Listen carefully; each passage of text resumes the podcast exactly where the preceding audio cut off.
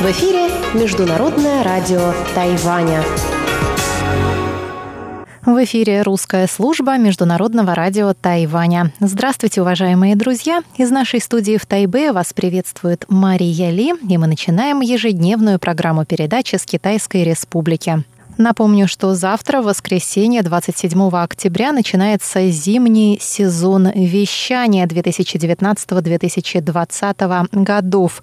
В зимнем сезоне частоты русской службы Международного радио Тайваня остаются неизменными. Мы продолжим вещать на частоте 5900 кГц с 17 до 17.30 единого координированного времени UTC и на частоте 9590 кГц с 14 до 15 UTC. Нашу субботнюю программу на частоте 5900 кГц откроет обзор новостей недели и продолжит рубрика Владимира Вячеславовича Малявина «Всемирный Чайна Таун». А часовую программу на частоте 9590 кГц и на нашем сайте в интернете продолжит передачи «Наруан Тайвань» с Игорем Кобылевым и радиопутешествия по Тайваню с Чеченой Кулар. А мы приступаем к обзору новостей недели.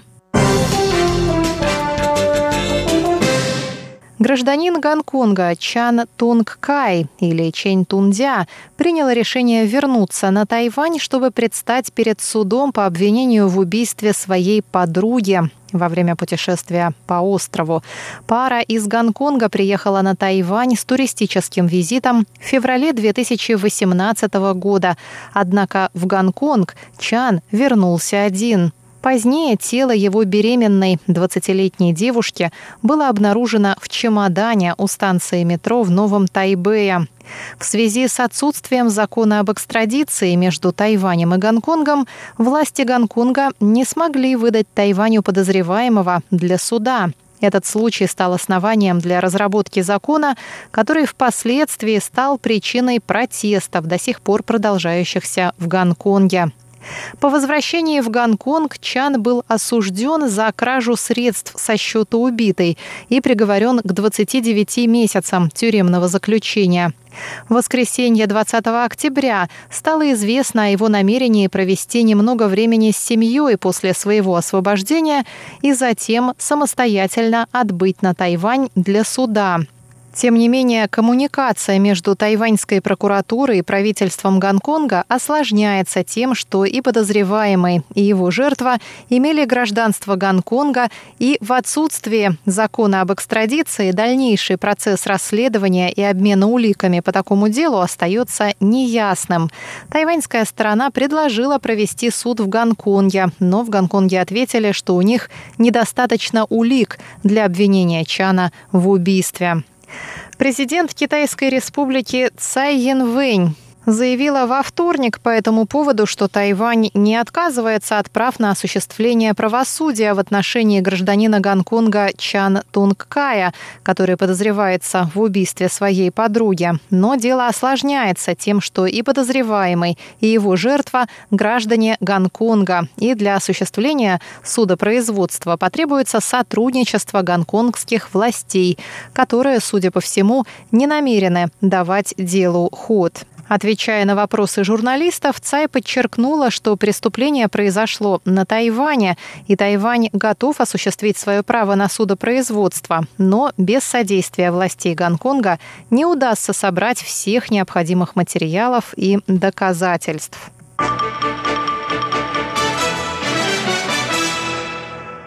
Совет по делам материкового Китая при исполнительном юане Китайской Республики опубликовал в понедельник заявление, согласно которому Пекин должен отказаться от принуждения Тайваня к объединению с Китаем. Ранее министр обороны КНР Вэй Фэнхэ заявил на Сяншаньском форуме по безопасности, что никакая сила не сможет воспрепятствовать воссоединению сторон Тайваньского пролива. В заявлении Совета говорится, что 23 миллиона жителей Тайваня ценят свой суверенитет и демократический строй и не поддадутся на военные угрозы. Совет также подчеркнул, что Сяншаньский форум по безопасности превратился в платформу для критики США и устрашения Тайваня. Форум не выполняет поставленные перед собой задачи, которые включают содействие диалогу и поддержание мира в Азиатско-Тихоокеанском регионе, гласит заявление Совета. Тайвань никогда не угрожал и не намерен угрожать Китаю и привержен поддержанию мира и стабильности в Тайваньском проливе, заявляет Совет по делам материкового Китая при исполнительном юане Китайской Республики.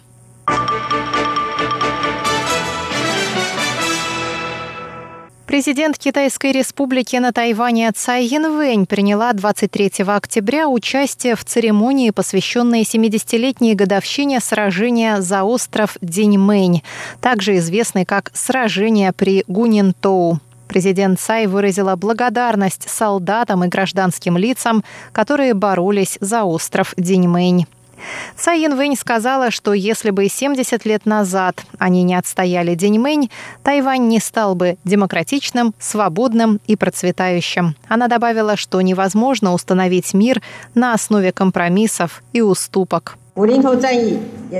Сражение при Гунинтоу напоминает нам, что мир не основывается на компромиссе и уступках, тем более на унижении.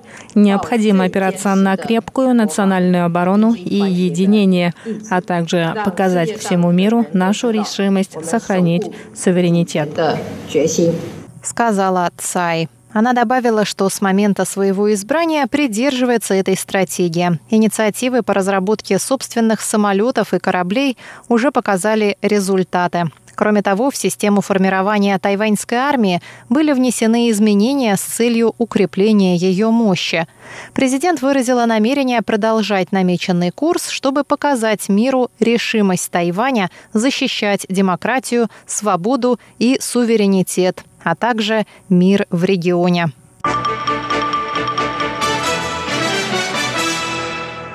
Голливудский режиссер тайваньского происхождения Ли Ань. Его голливудское имя Энг Ли, известный своими оскароносными картинами «Горбатая гора», «Жизнь Пи» и «Крадущийся тигр, затаившийся дракон», прибыл на Тайвань в пятницу на премьеру своего фильма «Гемини». Вместе с ним в Тайбэй приехал актер, сыгравший главную роль Уилл Смит. Ли и Смит провели пресс-конференцию в понедельник, 21 октября, день начала показа фильма на тайваньских экранах. Фильм «Гемини» — это научно-фантастический триллер о 51-летнем наемном убийце в отставке, который сталкивается с клоном молодого себя. В фильме использована революционная для индустрии технология цифрового омоложения, которая позволила Уиллу Смиту сыграть себя в молодости. Ли и Смит также посетили тайбэйский ночной рынок Нинся и попробовали местные деликатесы – курицу в кунжутном масле, сок китайской горькой тыквы, свежую папайю и молоко с арбузом.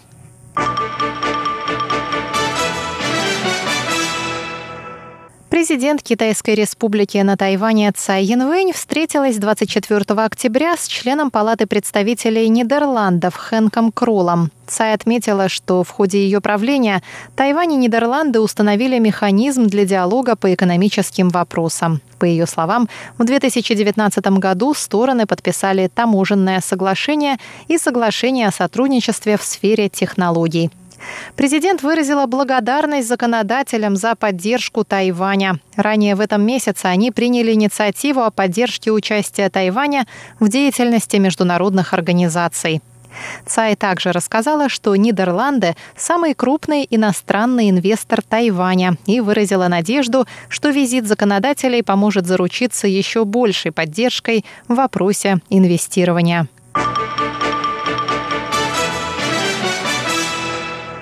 В ноябре 2019 года Центральное метеорологическое бюро примет шкалу цветовых уровней погодной опасности. Желтый, оранжевый и красный цвета будут присвоены холодной, очень холодной и морозной погодам соответственно.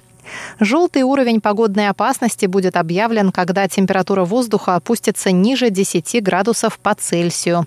В случае, если температура воздуха будет ниже 6 градусов или температура от 10 до 12 градусов продержится на протяжении 24 часов и дольше, Метеобюро поднимет уровень опасности до оранжевого. Если температура ниже 6 градусов по Цельсию продержится на протяжении суток и дольше, будет объявлен красный уровень погодной опасности. Для островов Мадзу будет действовать другая шкала на 4 градуса ниже, чем по общей шкале. В Центральном метеорологическом бюро считают, что новая система поможет жителям Тайваня сориентироваться в случае понижения температуры и ухудшения погодных условий.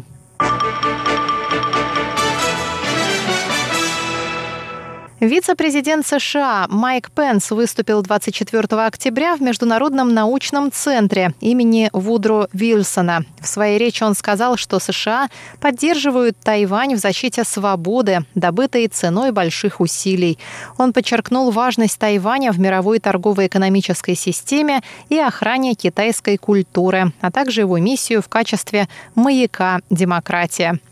Министерство иностранных дел Китайской Республики поблагодарило Пенса за поддержку. В МИДе заявили, что США поддерживают Тайвань не только на словах, но и уделяют большое внимание вопросам безопасности и мира в регионе и в Тайваньском проливе. Несмотря на методы, которые использует Китай для подавления Тайваня на международной арене, мы не отступим. Мы продолжим сотрудничество с США и другими странами, разделяющими наши идеи на уже заложенной основе. Будем нести ответственность в качестве членов этого региона и совместными усилиями защищать демократический строй и порядок в регионе, основанное на международных правилах, сказала пресс-секретарь Министерства иностранных дел Джоан Оу.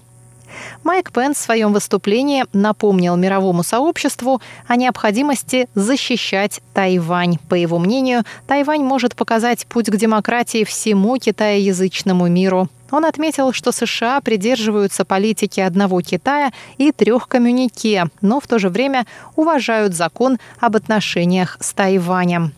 Пенс также осудил дипломатию чековой книжки, которую использует Китай, чтобы перетянуть на свою сторону дипломатических союзников Тайваня. По его словам, власти Китая нарушают свободу вероисповедания и права человека, воруют интеллектуальную собственность и персональную информацию, а также провоцируют военными действиями соседние страны.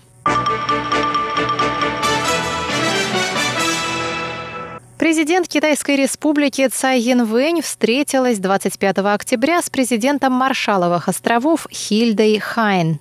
Президент Цай поблагодарила страну дипломатического союзника за поддержку участия Тайваня в международных организациях, в частности ООН. Цай Янвэнь заявила, что Тайвань намерен и в будущем защищать демократические идеи и вносить вклад в развитие Индо-Тихоокеанского региона. Даже столкнувшись с определенными силами, которые используют деньги и пытаются нарушить статус-кво в регионе, Китайская республика Тайвань не подчинится им. Мы будем придерживаться идей демократии и свободы, продолжим вносить вклад в поддержание мира и процветания Индо-Тихоокеанского региона. Сказала Цай. Президент Маршаловых островов Хильда Хайн в свою очередь отметила, что Маршаловы острова поддерживают Тайвань, несмотря на сложную геополитическую ситуацию и давление со стороны Китая. Она добавила, что без поддержки со стороны Тайваня Маршаловы острова не стали бы членом Совета по правам человека ООН. Я хочу вновь сказать президенту Цайнвэнь, что Маршаловы острова твердо намерены поддерживать дружеские отношения между нашими странами. Мы столкнулись со сложной геополитической ситуацией и подвергаемся давлению со стороны Китая, который нарушает статус-кво.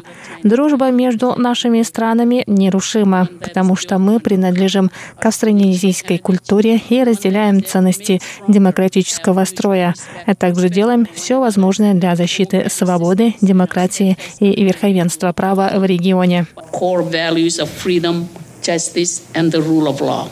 Главы двух государств стали свидетелями подписания соглашения об экономическом сотрудничестве между Тайванем и Маршаловыми островами, а также меморандума о сотрудничестве между Советом по развитию внешней торговли Тайваня и Министерством природных ресурсов и торговли Маршаловых островов. Обзор новостей недели для вас подготовила и провела Мария Ли. Пожалуйста, оставайтесь с русской службой Международного радио Тайваня.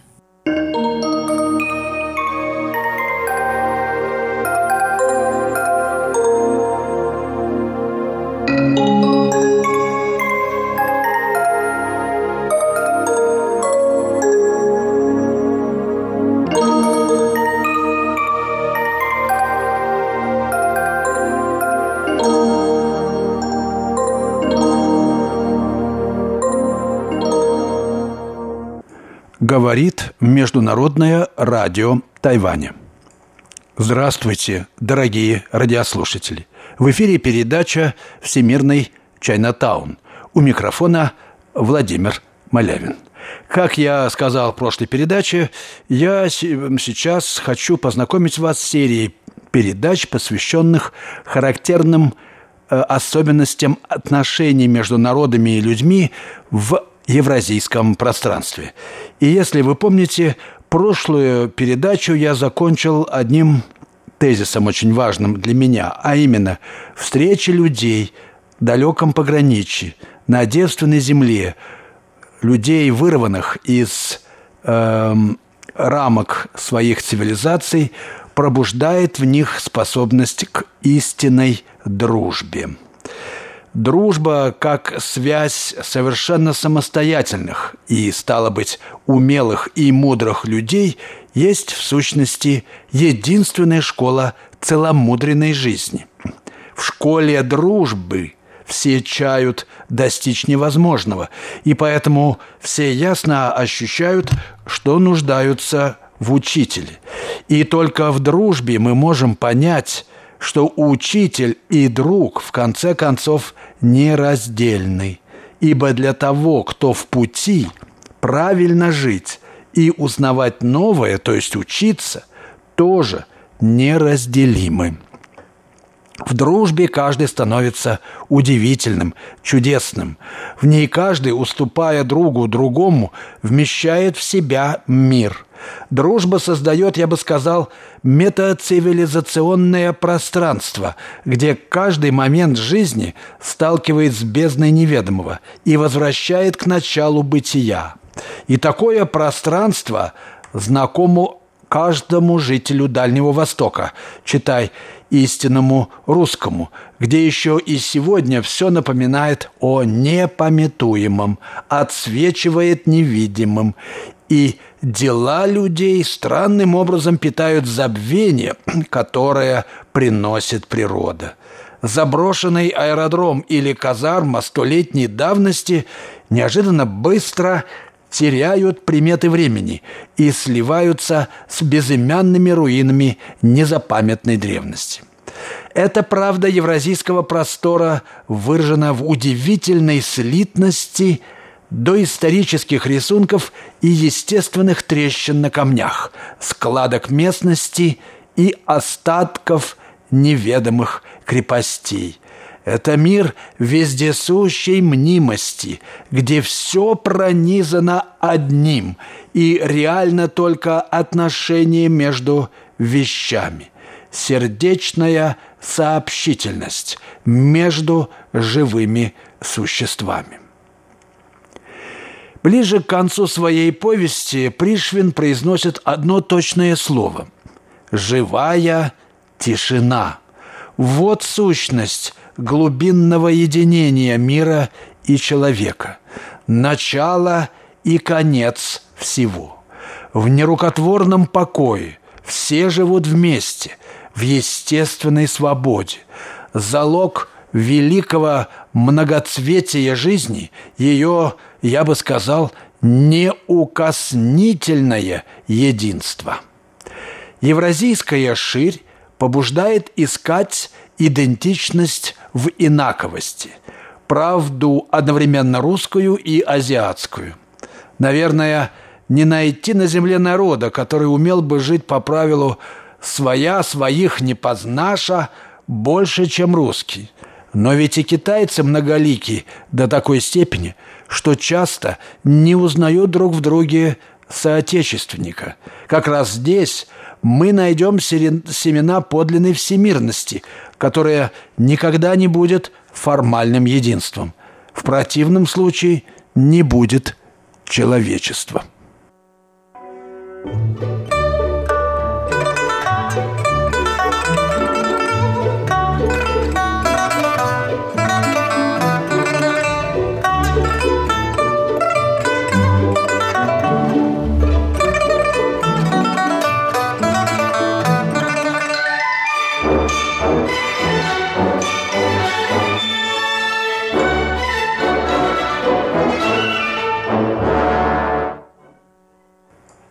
Вы слушаете передачу «Всемирный Чайнатаун» Международного радио Тайваня. Передачу ведет Владимир Малявин. После сказанного мною сейчас э, я мог бы сказать, что мы можем лучше понять и некоторые характерные особенности русско-китайских связей, которые смутили ни одного исследователя. Например, отмеченная выше способность обоих народов не замечать друг друга, даже если русские десятками тысяч жили в Китае и среди китайцев. И при этом каким-то шестым чувством ощущать свое сродство. Лозунг «русский и китаец братья навек» есть только поспешный и отчасти крикливый вывод из этого ощущения – провозглашенной политиками по конъюнктурным соображениям. Не менее многозначительны и признания русских эмигрантов в Китае о том, что только вдали от родины они осознали себя русскими. Мне видится здесь не недоразумение, а возможность раскрыть неизвестный пока потенциал народной жизни в модусе евразийской совместности людей и народов. На этот потенциал указывает и концовка повести Пришвина, из которой явствует, что жизнь в пустыне дает опыт и силы, нужные для успеха в обществе. В конце концов Арсеньев и Пришвин написали повести о людях, которые прожили успешную жизнь именно потому, что жили для других. Так что на вопрос о том, как дружить русским и китайцам, есть простой и ободряющий ответ. Дружить надо с евразийским размахом на метацивилизационной высоте жизни – а сама дружба должна быть осмыслена в контексте того, что в русской традиции ранее именовалось пустынножительством, жизнью в пустыне, потому что именно жизнь в пустыне открывает в человеке подлинную глубину человечности, вечность в нем.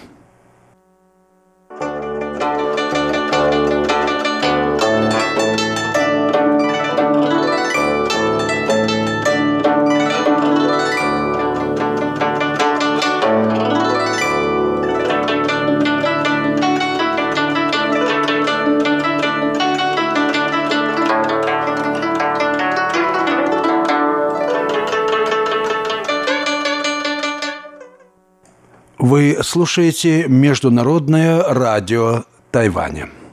Передачу «Всемирный Чайнатаун». Передачу ведет Владимир Малявин.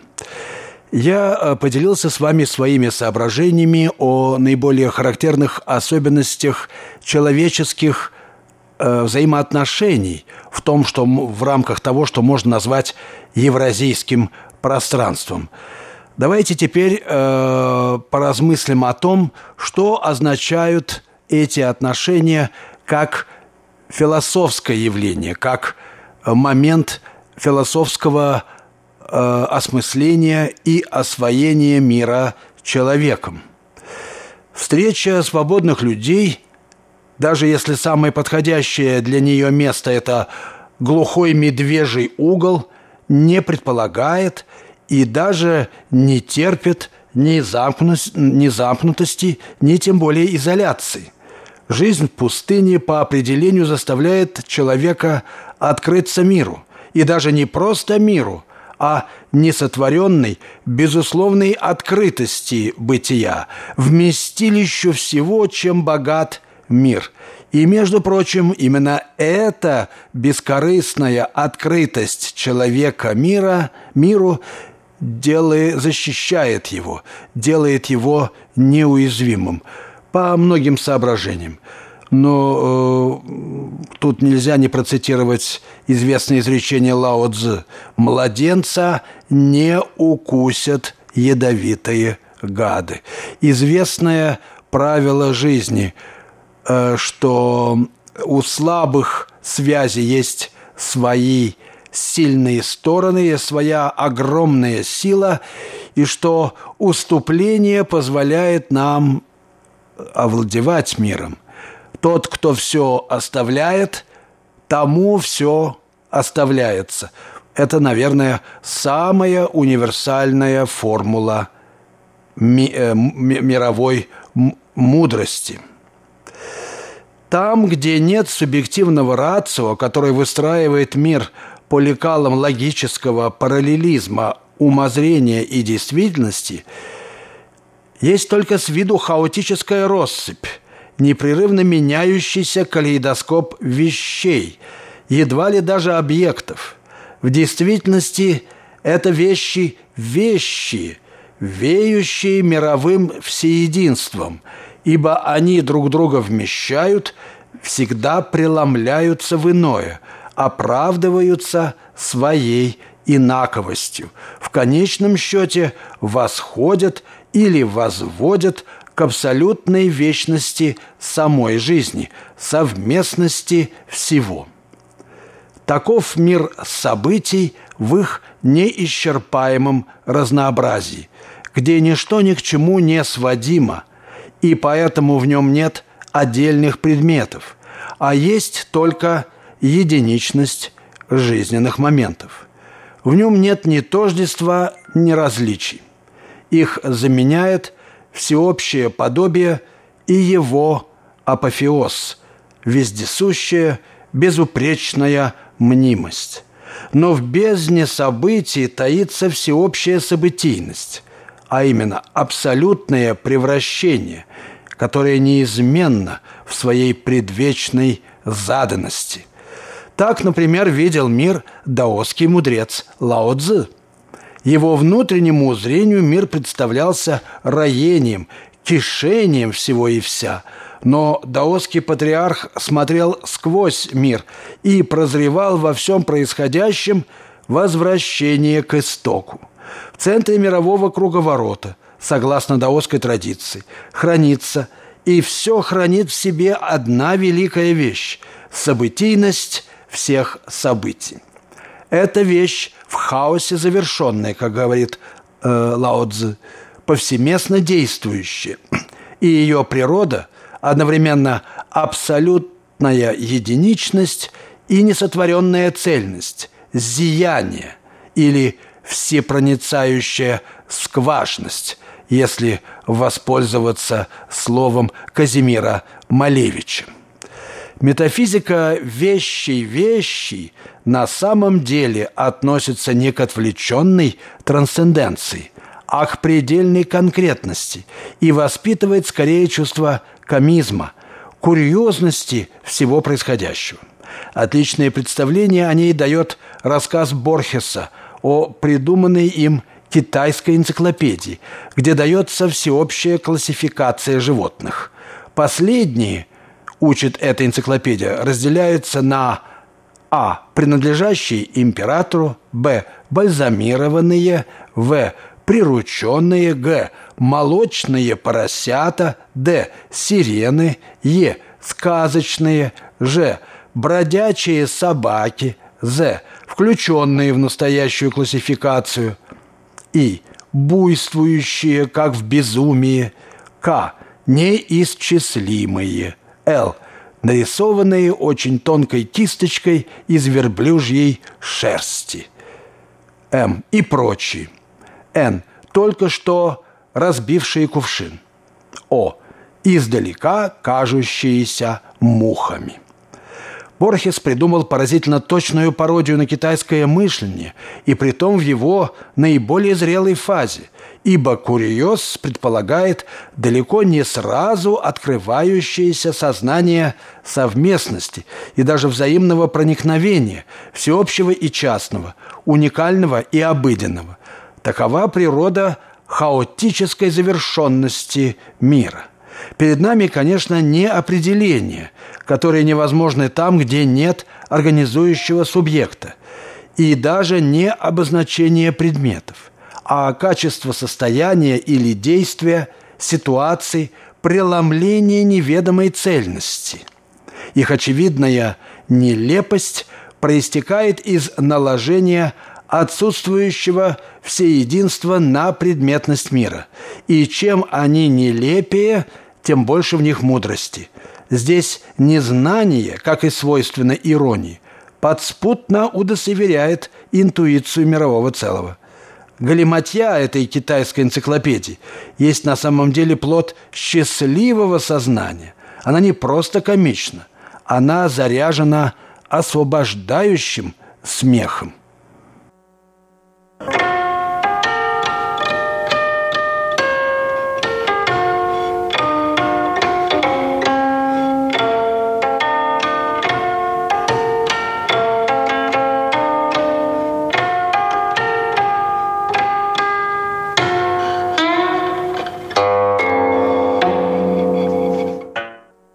Вы слушаете передачу «Всемирный Чайнатаун» Международного радио Тайваня. Передачу ведет Владимир Малявин. Э, после вот этого моего краткого рассказа о китайской энциклопедии Борхеса я хочу заметить, что значительная часть китайской литературы представляет собой как раз такого рода перечни ситуаций, в которых комизм – удивительным образом слит с нормативностью действия или суждения. Метафизическая реальность преломляется в них в отдельные моменты существования, подобные граням необозримого кристалла бытия, каковой и есть мир. И эти преломления побуждают смотреть на вещи по-разному. Еще Конфуций, взойдя на гору Тайшань, с комичной многозначительностью, так характерной для китайского ума, заметил, что с вершины горы мир выглядит другим. Позднее китайские поэты искали вдохновение в способности смотреть на вещи, исходя из вещей, полностью устранив субъективный взгляд. Каков же мир на самом деле в таком случае? Да какой угодно. Все зависит от того, как на него смотреть. Его лучше, то бишь практичнее, принимать таким, каким он выглядит здесь и сейчас. Но принимать его надо со смыслом, удерживая интуицию цельности бытия. Грани вселенского кристалла не существует отдельно от него. Вещи причастны высшей реальности, но повороты кристалла носят характер, я бы сказал, разделяющего синтеза. Они и рассекают первичную цельность бытия на два полюса инаковости существования и удерживают их совместности. Первый полюс – чистая внешность, декорум, отблеск. Второй чистая внутренность, то, что темнеет в самой глубине опыта. Одно несопоставимо с другим, но, как ни странно, совпадает с ним, ибо то и другое – тени, отблески мира, то, что пребывает в своей оставленности. А всякая вещь долговечна именно своей тенью. Вещь можно убрать, а вот тень вещи убрать решительно невозможно.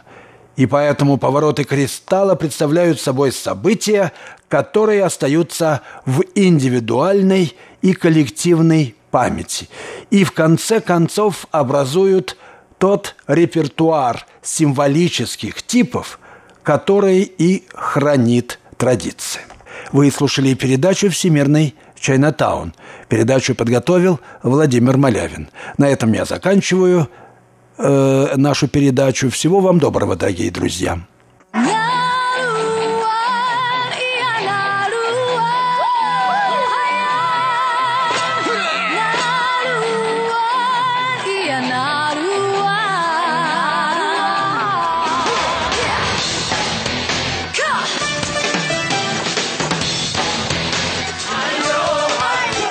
Добрый вечер, дорогие радиослушатели. В эфире передача «Нуруань Тайвань» и с вами ее ведущий Игорь Кобылев. В сегодняшнем выпуске мы завершим наше знакомство с творчеством тайваньской певицы трукутского происхождения Авай или Цзэн Шу Цинь. Песня, в которой Шу Цин рассуждает о глубоких вопросах жизни, смерти, судьбы и отношений между людьми. Впрочем, название у нее довольно рутинное – «Автобус, идущий по дороге номер 9».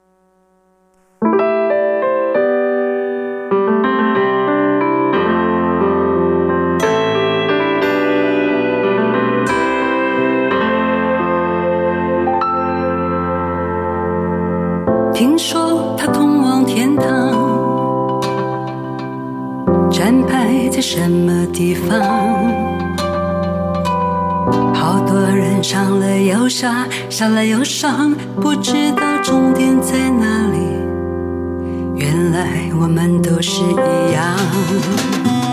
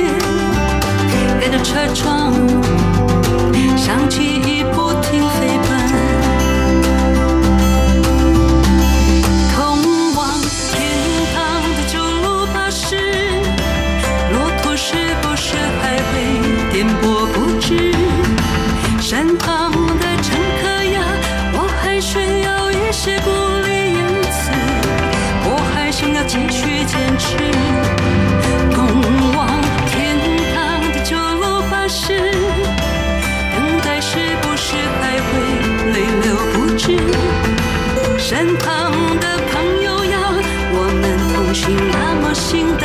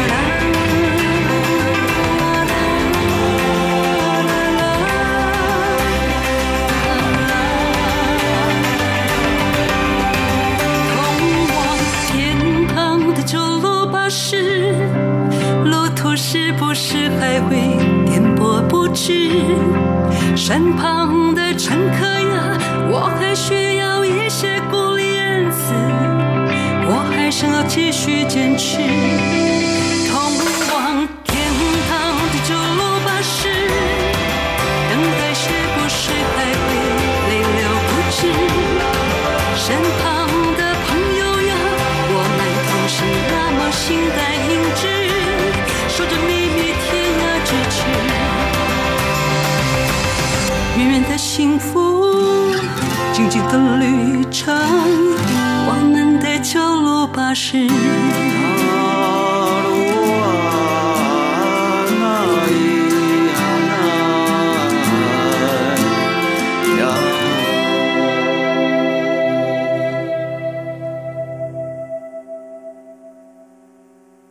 Следующая песня называется «Синий кожаный портфель». В нем Шуцинь поет о том, как она потеряла свой синий кожаный портфель, а вместе с ним и находившиеся внутри разные эмоции и чувства.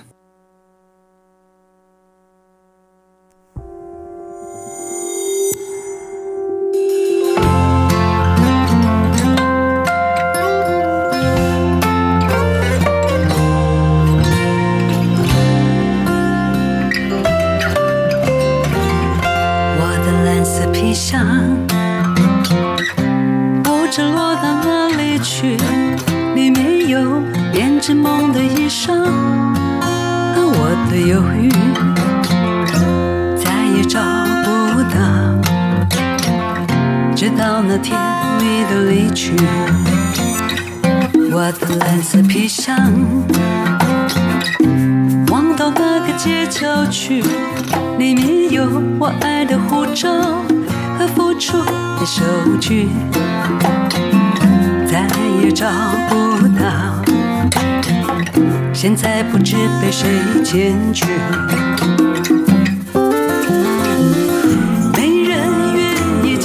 出去，所有人都自私的占据，得到的每个心愿都被披上一点点苍劲，淡蓝的皮箱。蓝蓝的情绪在人们手中传来传去，传说的幸运。蓝蓝的皮箱，咒语被人们谈心传来传去，让曾经拥有的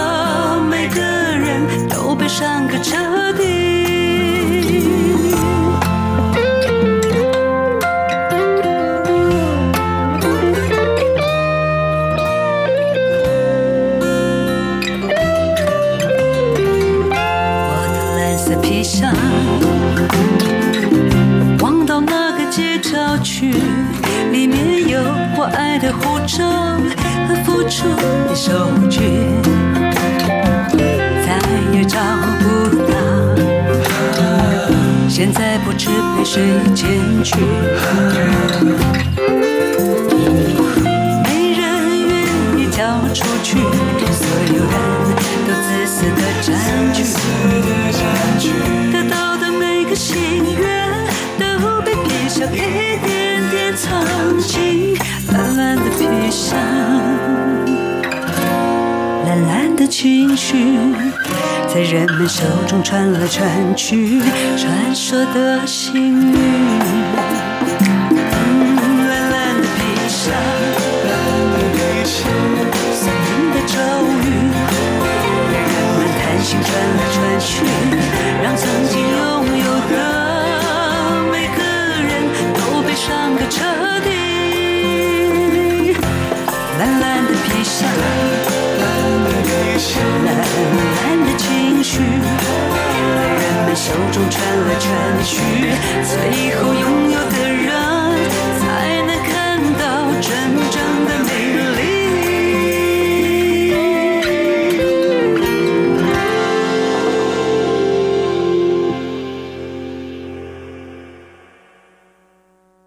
Следующим номером идет веселая песня под названием «Вкус попкорна».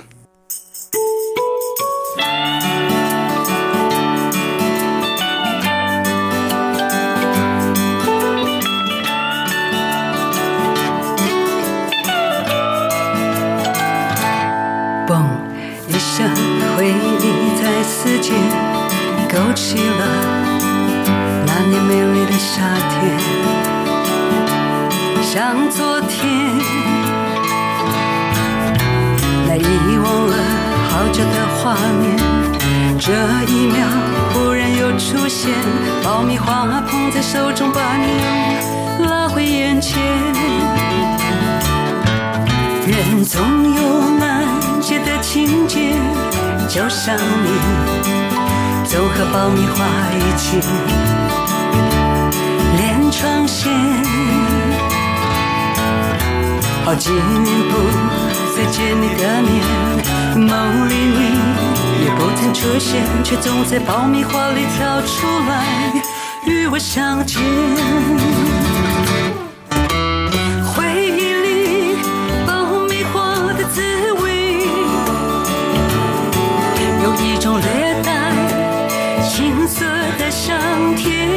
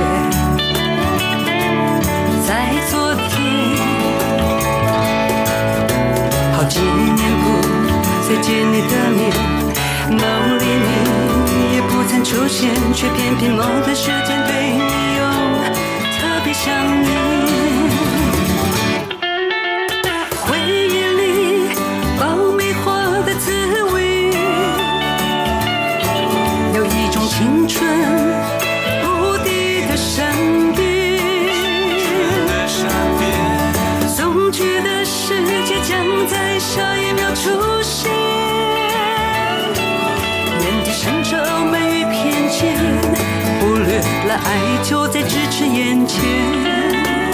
直到把世界悄然走了一圈，无敌的闪电，总觉得世界将在下一秒出现，你也不曾出现，好奇却出现，才发现最怀念的还是爆米花的香甜，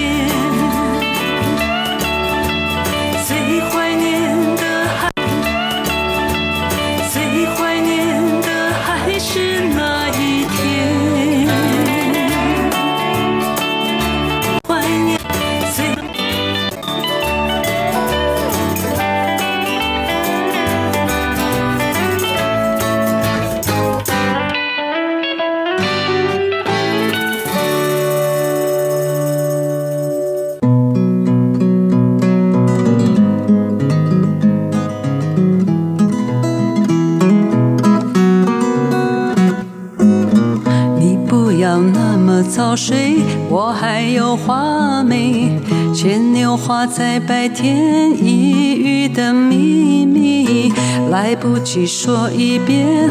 生命的搜寻不是那么稳定，我怕记忆还来不及建档。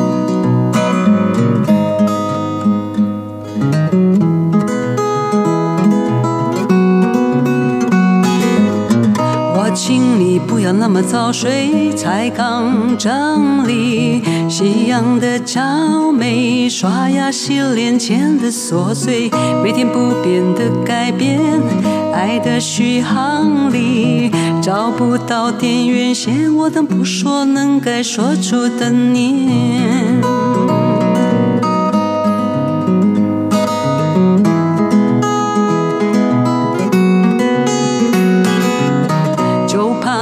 合上了眼，我就必须告别。你不要那么早睡，我还花没钱牛花。就怕你合上了眼，我就必须告别。我请你不要那么早睡，才刚整理夕阳的娇美。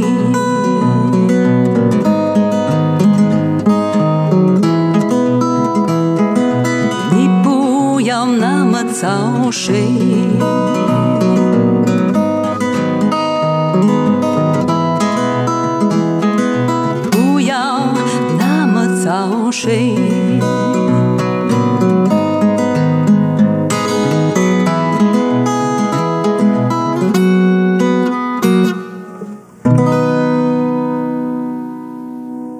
И на этом наша передача на волнах Международного радио Тайваня подошла к концу. Всего доброго и до встречи на следующей неделе.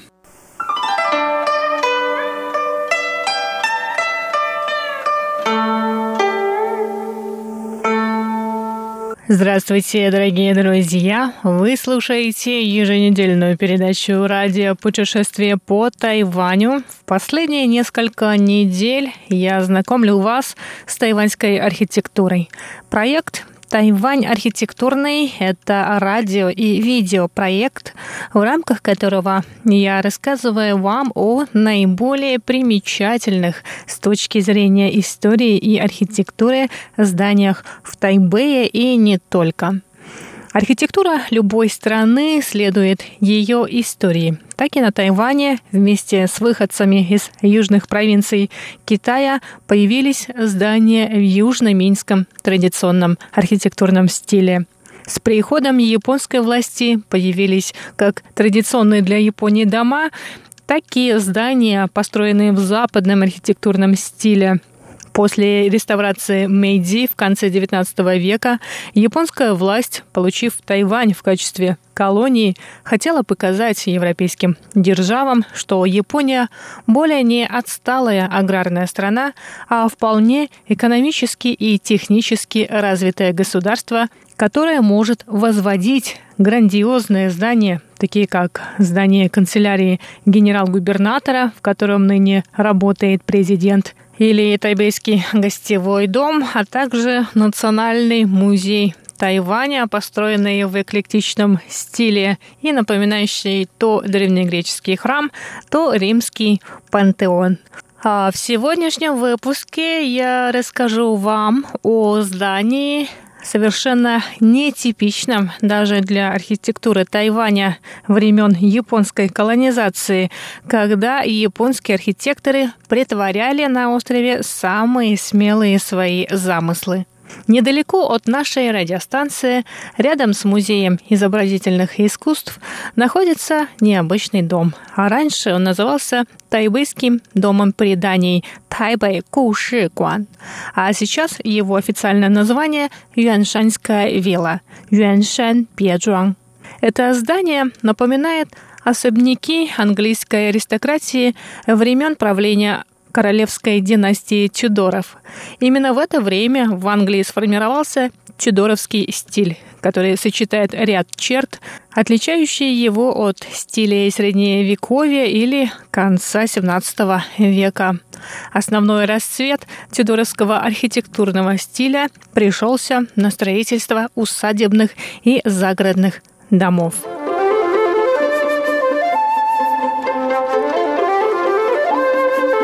Здание, раньше известное как Тайбэйский дом преданий было возведено в 1914 году богатым чаеторговцем Чен Чаодзюнем в качестве места для отдыха и приема гостей. В дополнение к основной постройке Чень и его архитектор соорудили частный ипподром, который находился на территории ныне расположенного поблизости Тайбэйского музея изобразительных искусств, а также разбили сад, который по площади был в несколько раз больше того, что сохранился до наших дней. Река Дилун предоставляла Чен Чаодзюню и его гостям из числа местных жителей и иностранцев удобную возможность для поездок на эту загородную виллу из района Дадаучен, главной коммерческой зоны тогдашнего Тайбэя. Именно здесь, в Дадаучене, были расположены дом и торговые предприятия Чен Чаодзюня. Поездка на лодке представляла собой весьма приятное времяпрепровождение, поскольку район Юаньшань в годы японского колониального владычества относился к числу 100 самых живописных мест на острове. Чен Чаодзюнь был достаточно обеспеченным торговцем чаем. В конце правления династии Цин на Тайване, да и во времена японской колонизации, основным экспортным продуктом, который Тайвань поставлял на рынки Америки и Европы, был чай. В 1900 году в Париже проходила всемирная выставка, на которую поехал и Чен Чаодзюнь. Там он вдохновился европейской архитектурой, а по возвращении на Тайвань решил построить дом для приема гостей. Так, в 1913 году началось строительство тайбэйского дома преданий, а уже через год он был готов к эксплуатации. Сама история появления такого роскошного особняка, принадлежащего тайваньцам, совсем нетипична для того времени. Помимо прочего, этот дом находился в районе Юаньшань, а на горе Юаньшань находился синтоистский храм, который любил посещать японский генерал-губернатор со своей свитой. Дорога к храму проходила мимо тайбэйского дома преданий, который возвел Чен Чаодзюнь, торговец чаем во втором поколении, приехавший на Тайвань из южной части Китая. Как сообщает издание «Тайваньская панорама» с ссылкой на слова Ляо Сяньхао, директора Бюро по делам культуры городского правительства Тайбэя, в те времена, в начале 20 века, тайваньское население было изолировано от японской правящей элиты, а возведение этого дома стало зримым свидетельством повышения социального статуса тайваньских предпринимателей, которые начали приобретать в обществе большую власть. Преуспевающие тайваньские коммерсанты, путешествовавшие в Европу, стали менять облик Тайбэя и вносить в него элементы западной культуры, в том числе архитектуры. Само здание тайбэйского дома преданий построено из кирпича и дерева. В силу климатических особенностей Тайваня архитектор этого здания решил отказаться от идеи строительства деревянного дома – при разработке проекта Чень и его архитектор ориентировались на западный архитектурный стиль.